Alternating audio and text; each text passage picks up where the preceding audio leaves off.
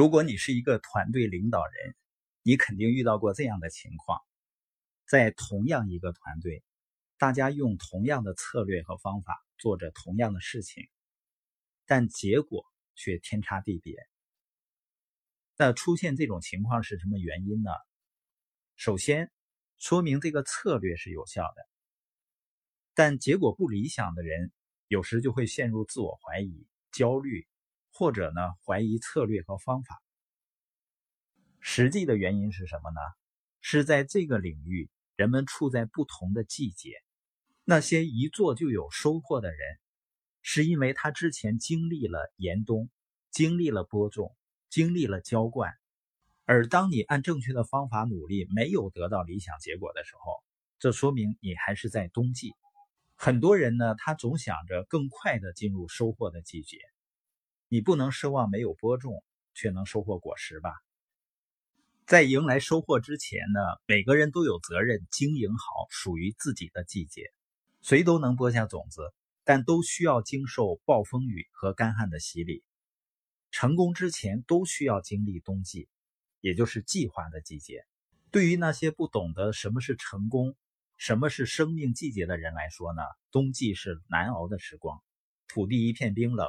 土壤里什么收获都没有，树枝光秃秃的，没有生机。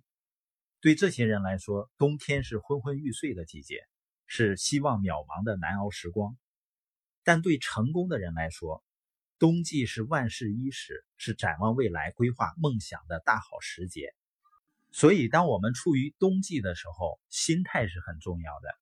不要害怕冬季，要知道这是难得的成长时光，也不要着急。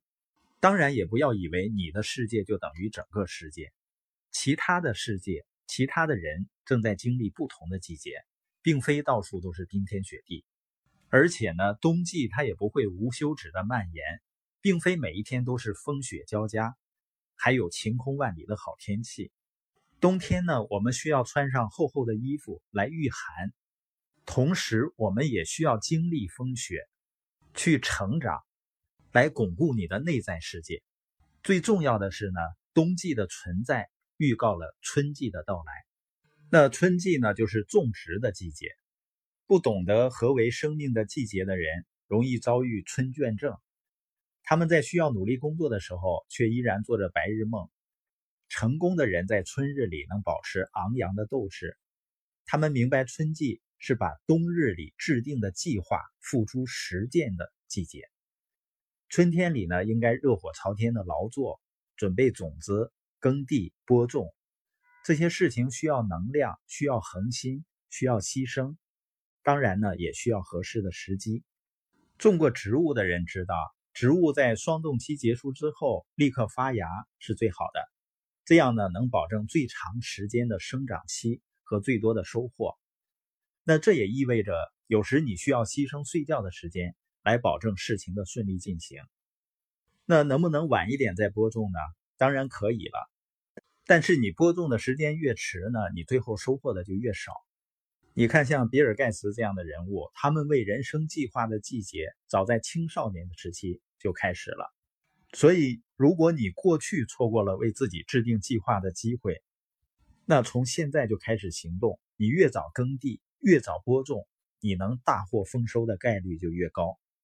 接着呢，就是夏季是努力的季节。提到夏季呢，很多人会想到假期，孩子呢会放暑假。但对于农民和成功者来说，夏季不是用来休假的，而是耕作的好季节。如果在夏季疏于照顾春季里种下的作物，那秋季呢会颗粒无收的。对成功人士来说，夏季需要有规律、持续不断的耕作、浇水和施肥。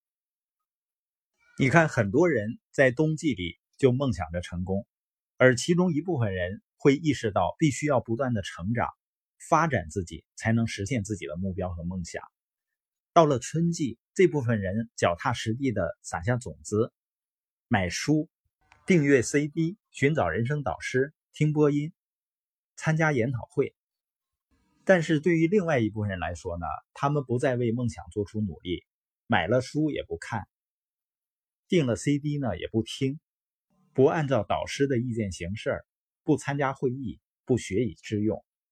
夏季本该挥汗如雨，干着那些艰苦、沉闷，甚至有些痛苦，但却总能有收获的工作。但很多人并没有这么做。夏季呢是负担满满的季节，白天更长，工作也更多。就算白天用完了，也没有办法完成全部的任务。即使如此呢，成功的人也不会放弃。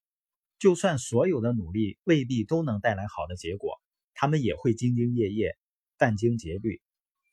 就像我们一些领导人在三年前开始社群的时候，就是春天播种，夏季浇灌的过程。在这个过程中，有些事情发生了，有些事情还没有发生，但是大家继续努力。相信自己，只要贯彻、坚持冬季制定的计划，不断努力工作，最终一定能够大获成功的。最终呢，我们会迎来秋季收获的季节。那些不懂得生命季节的人呢，冬季无所计划，春季疏于播种，夏季呢贪图安逸，没有挥洒汗水，到了秋季，除了遗憾，没有别的收获。有些人看着树叶纷纷飘落，会感到失落；有些人看到这种场景，才意识到应该在艳阳高照的时候把草晒干。但夏季早已过去了。然而，对于那些能够充分利用每个季节的成功人士来说，秋季就是收获的季节，收获自己努力所带来的成果，以及随之而来的成就感。秋季是生命中最美好的季节。所以，不管我们现在处在什么季节，我们要知道，在适当的季节做适当的事情，全力以赴，不要因为结果而斤斤计较。随着时间的推移，一旦你领悟到季节的真谛的时候，并根据季节更替做出不同的努力，最终呢，你一定能够获得硕果累累。我们书友会要用十五年的时间，影响一亿中国人读书，一千个家庭实现财务自由，积极的影响这个世界，一起来吧！